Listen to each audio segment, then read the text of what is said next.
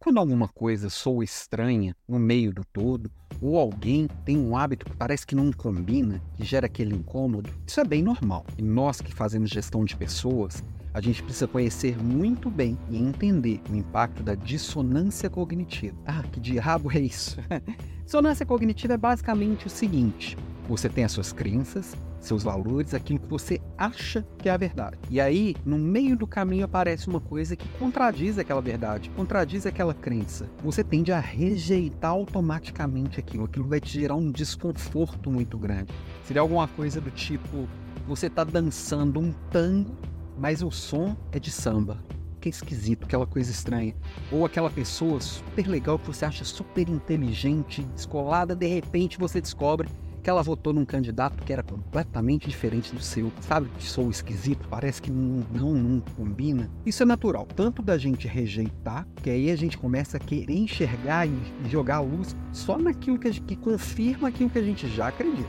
E a gente vai transformando a nossa bolha em uma bolha de aço, né? Quanto também quando a gente vai conversar com outra pessoa e a gente não percebe que a gente está causando uma confusão no outro por causa de alguma dissonância. Eu passo por isso com muita frequência, né? Porque é, eu tenho muita implicância com essas bolhas, com as caixinhas que tentam enfiar.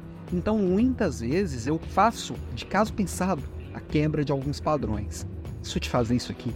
É, quantos executivos de 25 anos de mercado você conhece que fala do jeito que eu falo, que às vezes chuta o balde e fala de um jeito meio esquisito, que se veste de um jeito mais despojado, que está aqui na rede compartilhando de uma forma gratuita. É, são poucos, dá para contar nos dedos. Então quebro um padrão e às vezes gera uma estranheza. Às vezes gero um interesse, porque eu estou fugindo do óbvio. Então a pessoa para e olha. Quebrar padrão, você tem que estar tá preparado para qualquer coisa. E você que quer sair do óbvio, quer fazer diferente, que quer ser reconhecido e sair da massa, alguns casos vai gerar estranheza, natural.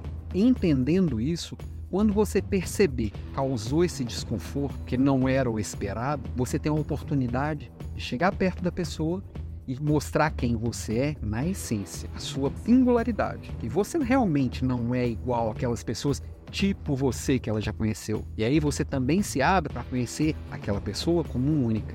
Ela não é parecida com as outras pessoas que você já viu, parecem, lembram, que têm hábitos parecidos com dela ela vai ter as peculiaridades dela também. E aí você pode se abrir a novas ideias, entender que o que você está classificando como verdade absoluta, como óbvio, não é tão óbvio assim. Já parou para ouvir alguém com um pensamento bem diferente do seu, talvez até alguém com uma posição extremada oposta à sua, que aí você começa a tentar entender por que, que o outro pensa daquele jeito. Porque todo ponto tem um contraponto, toda tese tem uma antítese. E são esses, esses embates de ideia, esses conflitos que acontecem do lado de fora, mas podem acontecer do lado de dentro também, que fazem a gente crescer e ampliar nossa bolha.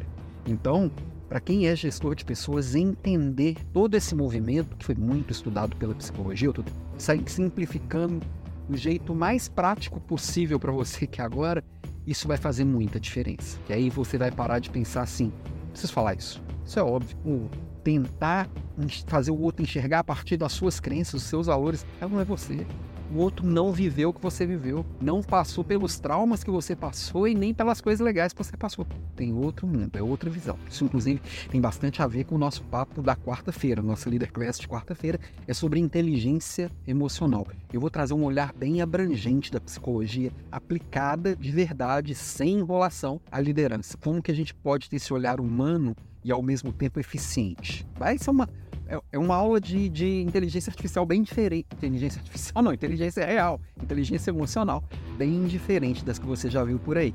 Então, quarta-feira, 19h47. Mas voltando ao papo aqui da dissonância cognitiva, grande, se for para resumir isso aqui, uma coisa: se abre para o outro e perceba o outro que não está tão aberto assim e ajuda ele nessa expansão de mente. Beijo para você, tenha uma ótima semana.